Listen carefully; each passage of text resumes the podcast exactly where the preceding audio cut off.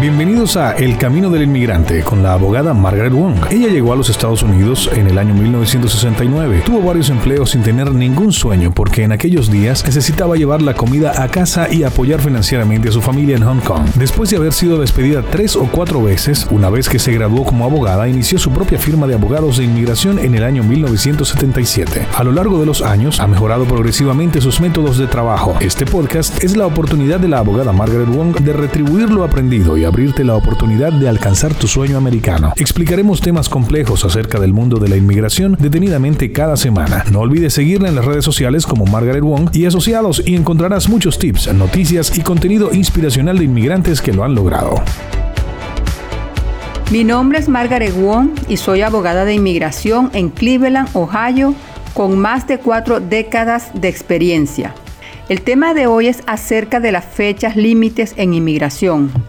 Por ejemplo, el 25 de agosto del 2020 es el primer día en que entra en vigor la regulación para las personas que aplicaron para asilo llenando la forma I-589 después del año de haber ingresado al país no podrán aplicar para un permiso de trabajo.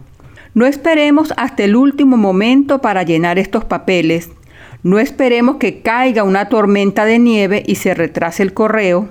Enviemos nuestros papeles usando servicios express, pero si la dirección que tenemos es un PO Box o una casilla postal, sí debemos usar los servicios de correo normal y asegúrense de pedir un número de rastreo para poder estar pendiente del paquete. Estos son pequeños detalles que son buenos de recordar. Otro problema que surgió esta semana afecta más que a los estudiantes que poseen visas F1 y M1 en las que si las universidades de estos estudiantes pasan a tener clases únicamente en línea, entonces los estudiantes tendrán que dejar el país o serán deportados. No se pueden quedar aquí porque las oficinas de ICE no les permite a los estudiantes, ya sea que vivan dentro o fuera del campus, recibir clases completamente en línea. Ellos quieren que tengan clases presenciales y en un salón de clases. Hay unos que dicen que esta es una manera en la que la administración está obligando a las escuelas y universidades para que reanuden sus funciones, aunque esto signifique que los estudiantes extranjeros sean los que sufran.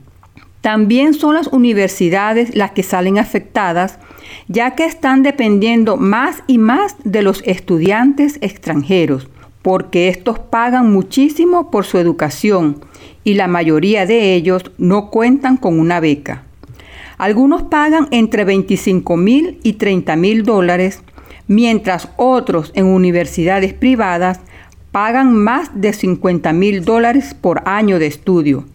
El día 8 de julio se reportó en el periódico New York Times que la Universidad de Harvard y la Universidad MT están demandando al Departamento de Seguridad Nacional ya que esta nueva regulación es muy mala. Mi nombre es Margaret Wong y les pido que nos sigan en las redes sociales y se suscriban a nuestros boletines informativos. Gracias por escuchar este episodio de Camino del Inmigrante. Esperamos que haya sido de mucha utilidad. Ponte en contacto con nosotros a través de Instagram, Facebook o Twitter o visita nuestra página web imwong.com y haznos saber si te podemos ayudar con alguna de nuestras historias de inmigrantes que lo han logrado. Hasta una próxima oportunidad.